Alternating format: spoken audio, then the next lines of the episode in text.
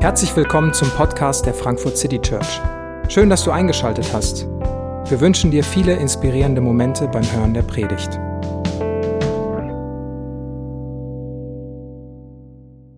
Guten Morgen auch von meiner Seite. Ich heiße Franzi und ich freue mich, dass du eingeschaltet hast.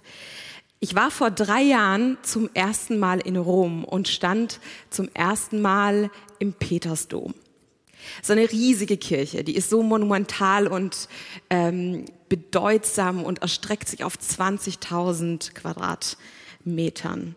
Und man wirkt so erschreckend klein in dieser Kirche und man kann in dieser runden Kuppel ganz nach oben kraxeln und 100 Meter runter gucken und alle Menschen, die da rumwuseln, sehen aus wie kleine Ameisen. Und an diesem frühen Morgen, wo ich da war, äh, waren gar nicht so viele Menschen unterwegs und man sah nur ganz winzig eine kleine Putzmaschine, die da so entlang fuhr und diese bunten Fliesen ähm, ähm, putzte. Und ich dachte kurz so, tja, Petrus, das ist hier quasi eigentlich dein Haus oder zumindest nach dir benannt. Und am Ende des, des Hauptschiffes sitzt er auch. Bronzestatue des heiligen Petrus. Und sein rechter Fuß ist so abgenutzt, weil so viele Pilger diesen Fuß schon angefasst haben, was man sehr wahrscheinlich nach Corona äh, äh nicht mehr so machen wird. Aber das machen Pilger, weil sie sich davon Segen erhoffen. Und wenn man sich das anschaut und in diesem Gebäude steht, es entsteht unwillkürlich der Eindruck, dass man es hier mit einem ganz besonderen Heiligen zu tun haben muss. Und da klafft irgendwie so ein bisschen was auseinander. Diese riesige Kirche, eine der riesigsten Kirchen der Welt, die nach Petrus benannt ist, ihm gewidmet ist. Und auf der anderen Seite der biblische Text, der uns zeigt, Petrus ist nicht berühmt geworden, weil er so besonders war. Und die Frage, die wir uns heute stellen, ist, warum Jesus ihn eigentlich beruft, wie das passiert und was das für uns heute bedeutet. Äh, denn wenn ich eins weiß, auch über mein Leben, ähm, dass auf meinen Knochen sehr wahrscheinlich nie jemand einen Dom bauen wird. Und wie das irgendwie zusammenpasst, da möchten wir heute mal in diesen Text schauen. Dieser Text geht im Zentrum um ein Gespräch zwischen Jesus und Petrus. Und Jesus, da haben wir uns die letzten Wochen auch schon ein bisschen mit beschäftigt, zeigt uns am Anfang des Lukas-Evangeliums, was sein Auftrag ist. Er kommt auf diese Welt und hat eine Botschaft, hat eine Botschaft von Gott, den Menschen zu zeigen, wer dieser Gott ist, wer, wie er ist und welchen Plan er für die Menschen hat. Und Jesus wird diesen Auftrag nicht alleine ausführen, sondern er wird und will dafür Menschen gebrauchen. Und man könnte sich ja vorstellen, dass für so eine gewaltige Aufgabe äh, gerade die Besten gut genug sind. Dass, es, dass Jesus sich eigentlich aufmacht, um richtig qualifizierte Helden zu suchen, die diese Mission, die er vorhat, mittragen und weiterführen, wenn er nicht mehr ist. Aber Jesus macht kein Casting oder ein Jobinterview und vermutlich hätte Petrus in diesem Unterfangen auch gar nicht mal so geglänzt. Weil man kann sagen, dass Petrus ein ziemlich normaler Mann seiner Zeit war. Er ging einem ganz normalen Handwerksberuf nach und hatte wenig herausragende Qualifikationen nachzuweisen. Also er hatte keine, er kam aus keiner privilegierten Schicht, hatte keine krasse Bildung, ähm, keinen großen Lebenslauf, keine mächtigen Finanzen und hätte man, hätte er irgendwie so seine Mappe dabei gehabt, hätte man sagen können, ah, okay, Familie unbedeutend, Herkunft äh, fast eher kritisch, ähm, Beruf eigentlich nicht zielführend das, für das, was Jesus macht. Nach menschlichen Maßstäben hätten wir sehr wahrscheinlich Petrus nicht eingestellt für diesen Job. Aber Jesus hat Menschen nicht danach ausgewählt, was sie vorzuweisen hatten. Und das macht er auch heute nicht. Und ganz praktisch heißt dieser Text auch für uns, es ist völlig gleich, wo du gerade herkommst, was deine Herkunftsfamilie dir mitgegeben hat, was du an Talenten mitbringst, welche Religion du angehörst, ähm, welche Sprache du sprichst, was du in deiner Vergangenheit alles erlebt hast. Jesus spricht Menschen nicht an, weil sie besonders sind oder besondere Qualifikationen mitbringen.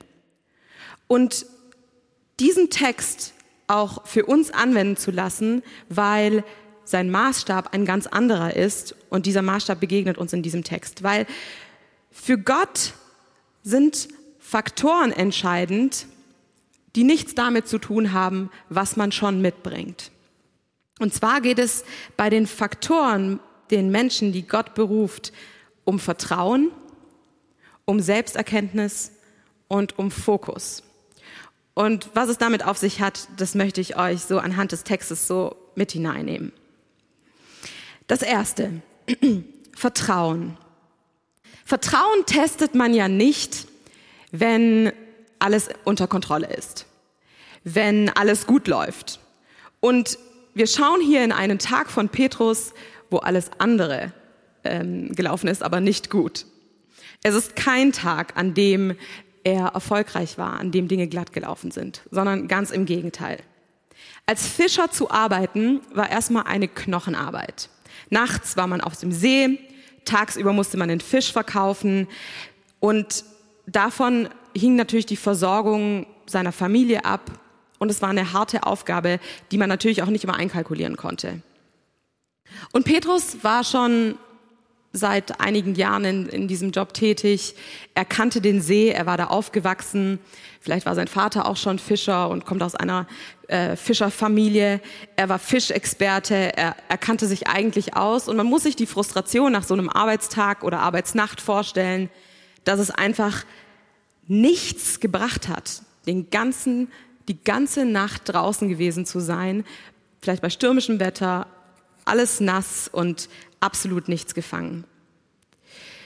Und Petrus kommt morgens völlig erschöpft, auch frustriert am Ufer an, macht sich vielleicht Sorgen, wie, wie er jetzt diesen Tageserwerb kompensiert, was seine Familie vielleicht an dem Tag zu essen hat und putzt seine Netze, muss da aufräumen und ist da eben an dem Strand unterwegs.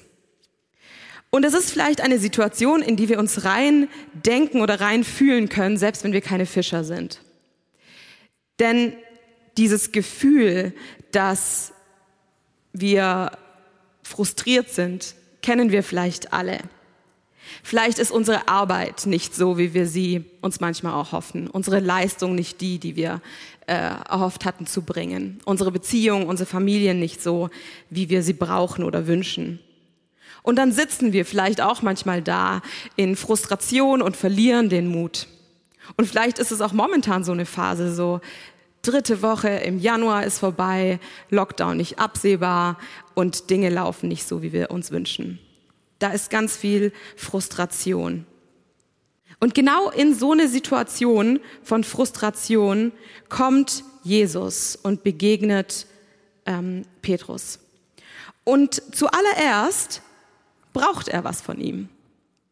Er fragt ihn, ob er ihn auf seinem Boot ein bisschen hinausfahren kann, weil da sind Menschen, die wollen Jesus gerne predigen hören und die, die Menge ist so groß und Jesus hätte sehr viel größeren äh, Wirkungskreis, wenn er da auf dem Boot stünde.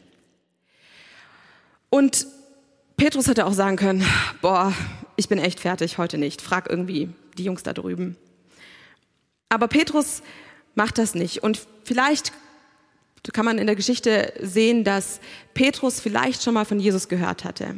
Er hatte vielleicht schon seinen Ruf vernommen, dass da jemand ist, der, der Wunder tut, der ähm, ein, ein Lehrer ist, ein Meister ist. Er hat es vielleicht auch schon miterlebt, dass Jesus echt auch krasse Sachen tun kann, weil er hat ähm, die Heilung von seiner eigenen Schwiegermutter eigentlich miterlebt. Und vielleicht will er aber auch diesen Rabbi nicht vor den Kopf stoßen. Auf jeden Fall kommt er der Bitte nach und fährt Jesus ein Stück weit auf seinem Boot nach draußen. Und ob Petrus da jetzt bei der Predigt voll zuhört oder irgendwie in seinen eigenen Sorgen und Gedanken steckt, das weiß man nicht. Aber als Jesus fertig ist mit der Predigt, sich die Leute vielleicht auch verlaufen, äh, sagt, sagt äh, Jesus zu Petrus, weil er sieht, dass Petrus frustriert ist und diese, diese Nacht nichts gefangen hat, sagt Jesus zu Petrus, Fahr jetzt weiter hinaus auf den See, werft dort eure Netze zum Fang aus. Okay, bei allem nötigen Respekt, Jesus, denkt sich Petrus vielleicht, ich, ich weiß hier, wie das läuft, ja? Also ich habe die ganze Nacht gerackert ähm, und die Wahrscheinlichkeit, dass ich jetzt was fange nach so einer Nacht, ist gleich null. Also das bringt nichts. Und äh, so ganz ehrlich, du bist gelernter Zimmermann, so wie ich das weiß, und du bist nicht ein Fischer. Und du kennst dich an diesem See auch längst nicht so gut aus wie ich. Und Simon Petrus antwortet es auch ein Stück weit. Er sagt ihm zwar respektvoll, aber er macht schon auch seinen Standpunkt deutlich und sagt, Meister, wir haben uns die ganze Nacht abgemüht und wir haben nichts gefangen. So, Jesus, ich mache hier schon mein Ding. Ich weiß eigentlich, wie es läuft. Es hat heute nicht geklappt, aber eigentlich bin ich hier schon in Kontrolle.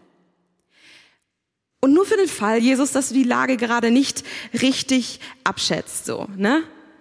Ich versuch's hier. Ich, ich mach mein Ding.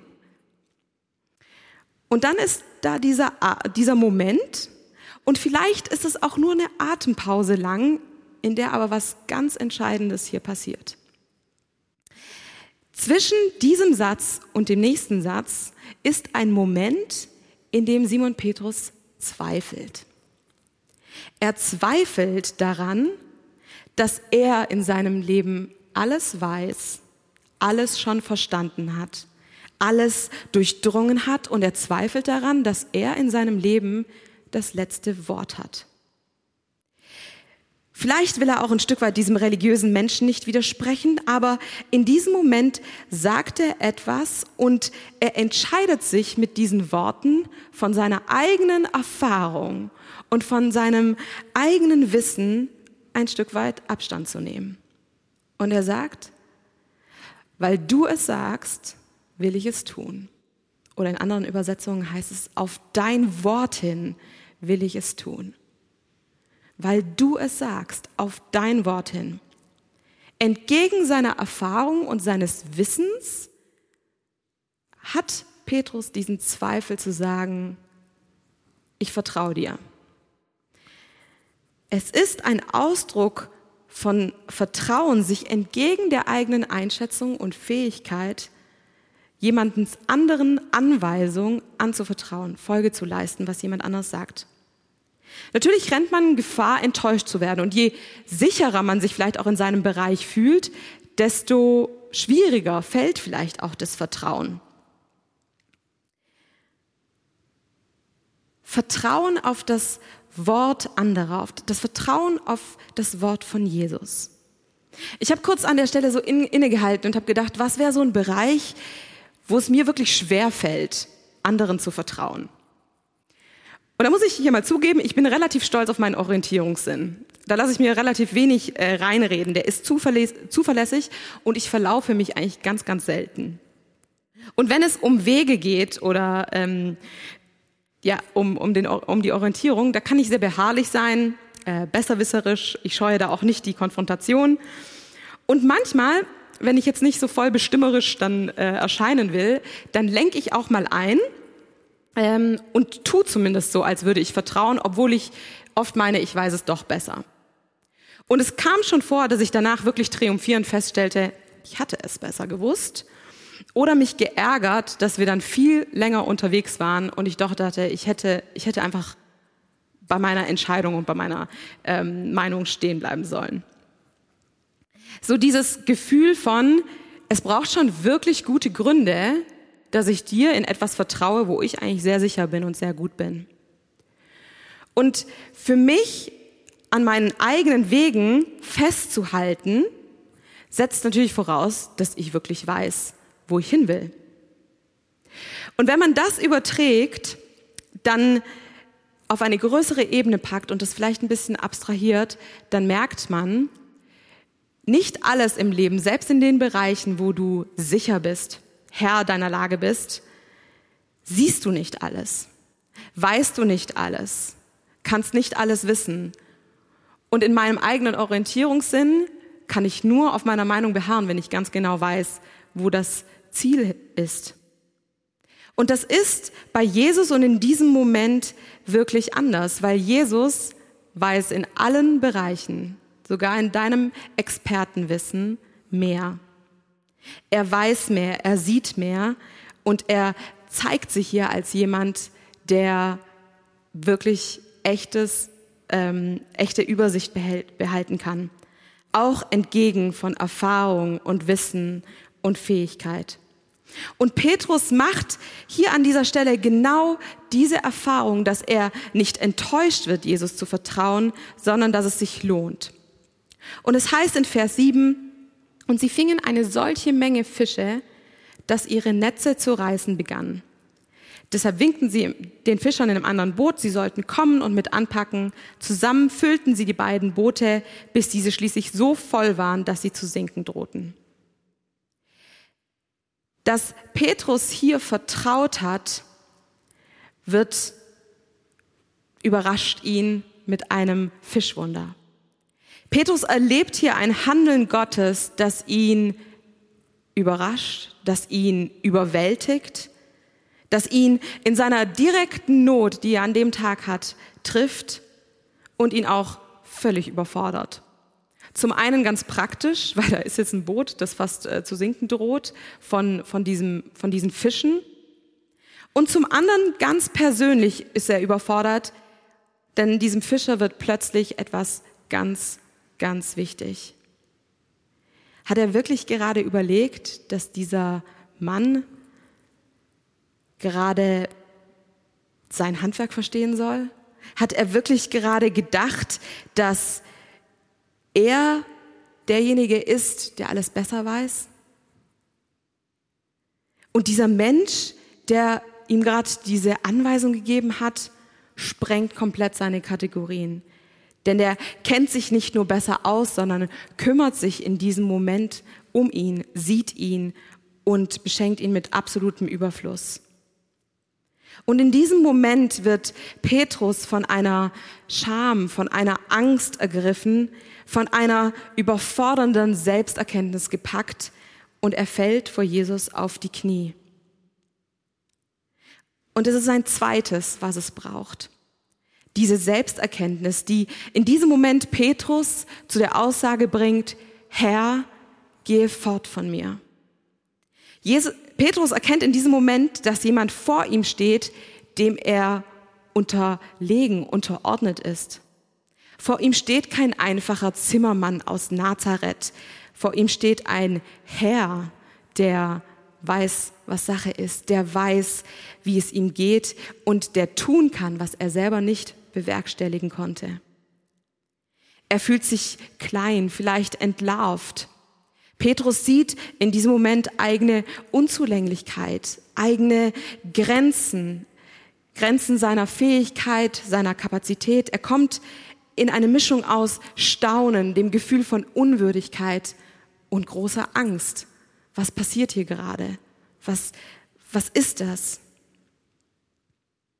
Und wenn man Jesus nahe kommt, und vielleicht hast du das schon mal gespürt, dann kommt dieses Gefühl auf, dass man selber vielleicht nicht so ist, wie man das gerne hätte oder gedacht hat. Und es ist ein Stück weit ein ganz normales Gefühl, wenn, weil wenn Jesus der ist, der er behauptet zu sein, dann kann man sich ehrlicherweise neben ihm vielleicht gar nicht anders fühlen. Dieses Herr, gehe fort von mir, ist die schmerzhafte Erkenntnis von Petrus, dass er neben Jesus ganz schön schlecht abschneidet. Und dieser Moment in Petrus Leben ist so besonders, weil er so ehrlich ist, weil es so eine ehrliche Anerkennung ist, dass er nicht alles weiß, dass er nicht alles hat, dass er nicht alles sieht.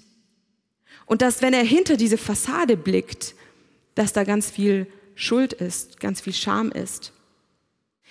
Dass da ganz viel ist, was er vielleicht meistens kontrollieren kann, aber die in der Begegnung mit diesem ehrlichen Fragen, diesem, dieser Weitsicht und Weisheit und Liebe aufbricht. Und als Menschen versuchen wir mit dem, was wir über uns wissen, was wir über die Welt wissen, unsere eigene Persönlichkeit irgendwie zu sichern, auf die Spur zu kommen. Und die Bibel sagt uns aber, dass wir das gar nicht völlig können, sondern dass Gott derjenige ist und bleibt, der uns durch und durch kennt, der uns durch und durch sieht und der uns zu unserem wahren Selbst führen möchte.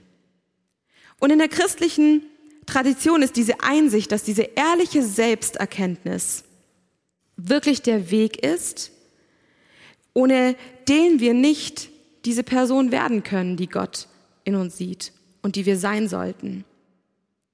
Der Schriftsteller und Mystiker Thomas Merton hat es folgendermaßen relativ scharf formuliert. Bevor wir zu dem Menschen werden können, der wir in Wahrheit sind, muss uns bewusst werden, dass die Person, die wir im Hier und Jetzt glauben zu sein, bestenfalls ein Betrüger und ein Fremder ist. Bevor wir zu dem Menschen werden können, der wir in Wahrheit sind, muss uns bewusst werden, dass die Person, die wir im Hier und Jetzt glauben zu sein, bestenfalls ein Betrüger und ein Fremder ist. Das klingt hart. Das ist hart. Und das, so eine Selbsterkenntnis ist kein schöner Moment. Und es geht hier nicht darum, dass ich das über dich sagen kann oder dir sagen kann oder es Petrus sagen muss, sondern Petrus sagt es über sich selbst und gesteht sich selbst ein, dass er hier nicht alles im Griff hat. Und diese ehrliche Selbsterkenntnis ist für Jesus aber ein zentrales Ding, denn wer sich selbst gegenüber nicht ehrlich ist, für den ist Veränderung schwer. Und Jesus ist gekommen, um zu verändern.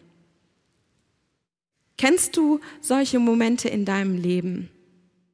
Ehrliche Blicke in deine Seele, hinter die Fassade und der Erkenntnis, dass du vielleicht nicht so bist, wie du gerne wärst, wie du sein sollst, so wie andere von dir denken. Dass du nicht alles im Griff hast, nicht alles siehst und deine blinden Flecken, deine Fehler, deine Unzulänglichkeiten dir manchmal um die Ohren fliegen. So eine Selbsterkenntnis, so eine Selbsthinterfragung ist auch eine tricky Kiste. Es ist wie so eine Kiste, wenn sie sich öffnet, dass manche Menschen sie ganz schnell wieder schließen wollen. So, ach, so schlecht bin ich jetzt auch nicht. Oder jeder hat doch so seine, äh, seine Päckchen. Manche wollen das ganz schnell wieder aus dem Blick haben. Und die Kehrseite dessen ist, sich davon überfluten zu lassen, in Verzweiflung zu sinken, weil man so überfordert ist mit dem, was man da vielleicht sieht. Doch weder das Verdrängen noch das völlig in ihm aufgehen und verzweifeln ist das, was Jesus mit so einem ehrlichen Moment eigentlich vorhat. So eine ehrliche Selbsterkenntnis, wie Petrus sie hier hat, ist wichtig, aber sie ist auch noch nicht das Ziel und sie ist auch nicht der bleibende Fokus. Ein drittes also. Jesus lässt Petrus in dieser Situation nicht bei dieser Erkenntnis stehen.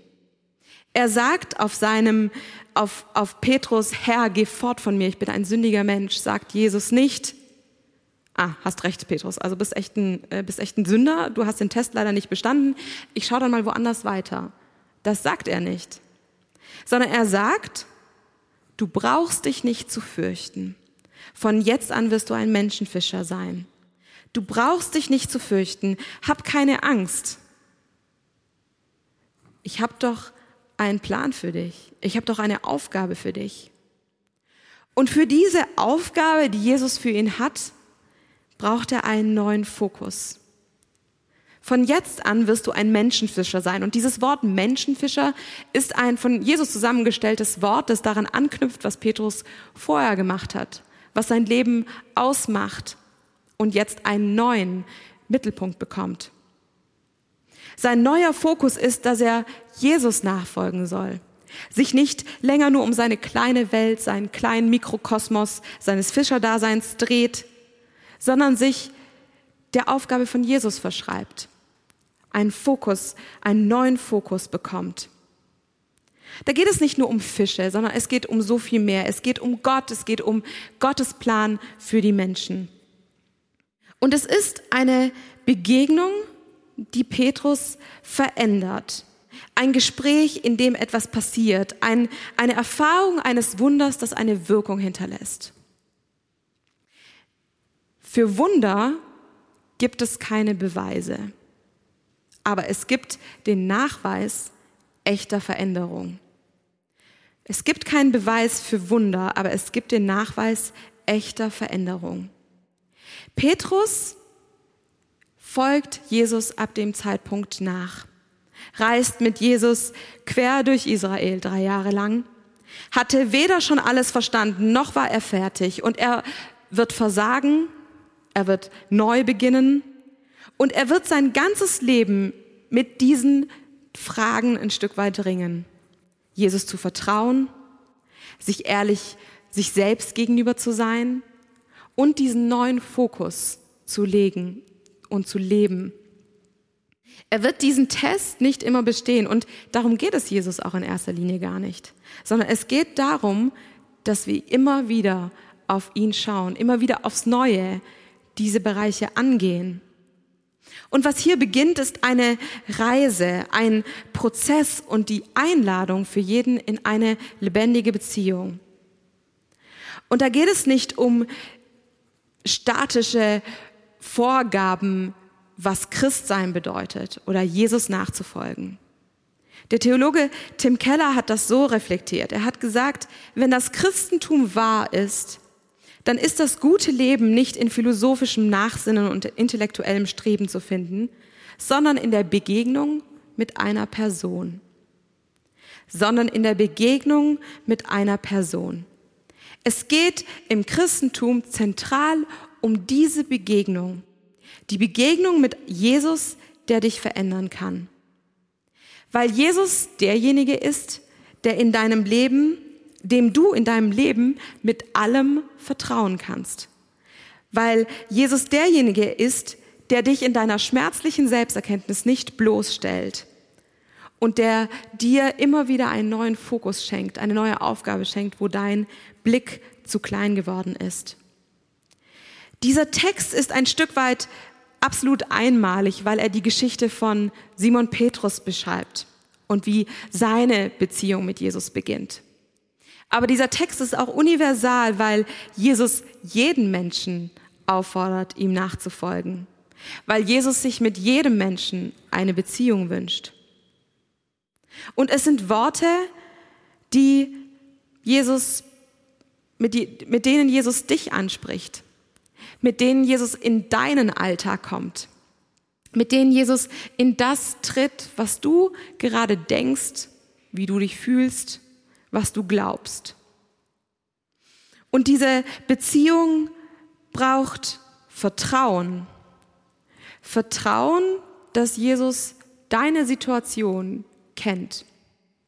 Dass er die Themen, die dich beschäftigen, dass er sich dabei auskennt. Dass er das Beste für dich will und dich nicht knauserig beschenken wird. Und um Jesus zu vertrauen, braucht es den Zweifel. Den Zweifel, dass ich bereits alles durchschaut habe. Den Zweifel daran, dass ich in Kontrolle sein müsste die ganze Zeit. Und den Zweifel daran, dass ich meinen Weg und mein Ziel schon völlig wüsste. Und für diese Beziehung braucht es Selbsterkenntnis. Die Sicht, dass ich noch nicht da bin, wo ich sein sollte. Dass es Hindernisse in meinem Leben gibt, die mich von Gott und seiner Fülle des Lebens trennen. Und es braucht diesen Fokus. Die Frage, ob ich mich darum kreise, um was es im Leben wirklich geht. Und das braucht Mut, Gott zu fragen, was er mit meinem Leben und meinen Ressourcen machen möchte. Und wir neigen dazu, dass wir Gott in unser Leben holen wollen, zu meinen Bedingungen, unter meiner Kontrolle. Und diese Geschichte wäre ganz anders weitergegangen, hätte Petrus diesen Moment anders interpretiert.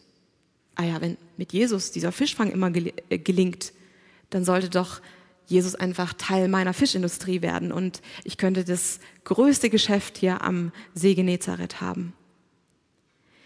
Er müsste sich nie wieder Sorgen machen und wenn das sein Fokus gewesen wäre, aus seinem Leben den größten Profit zu schlagen, wäre die Geschichte vielleicht anders weitergegangen.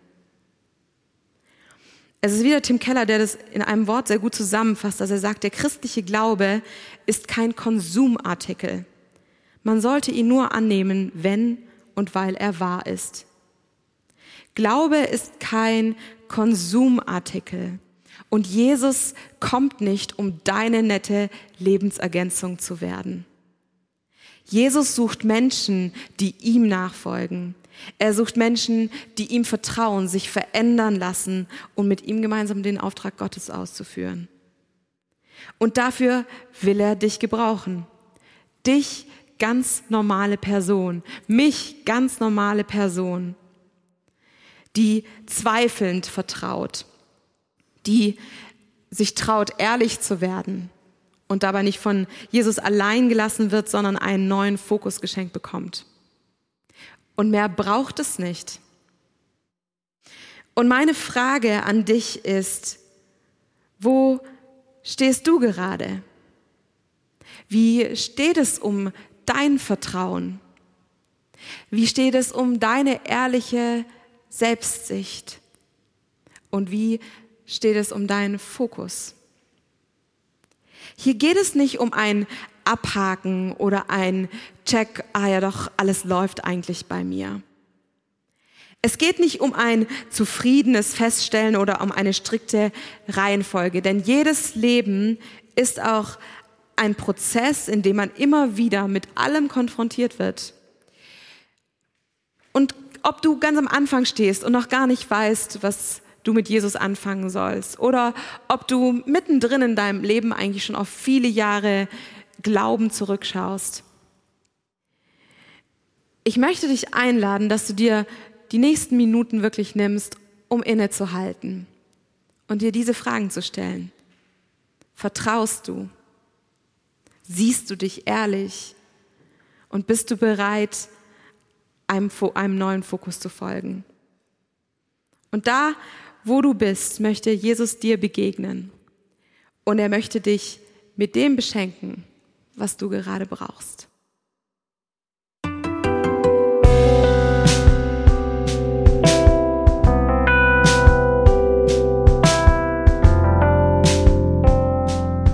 Wir hoffen, die Predigt hat dich inspiriert.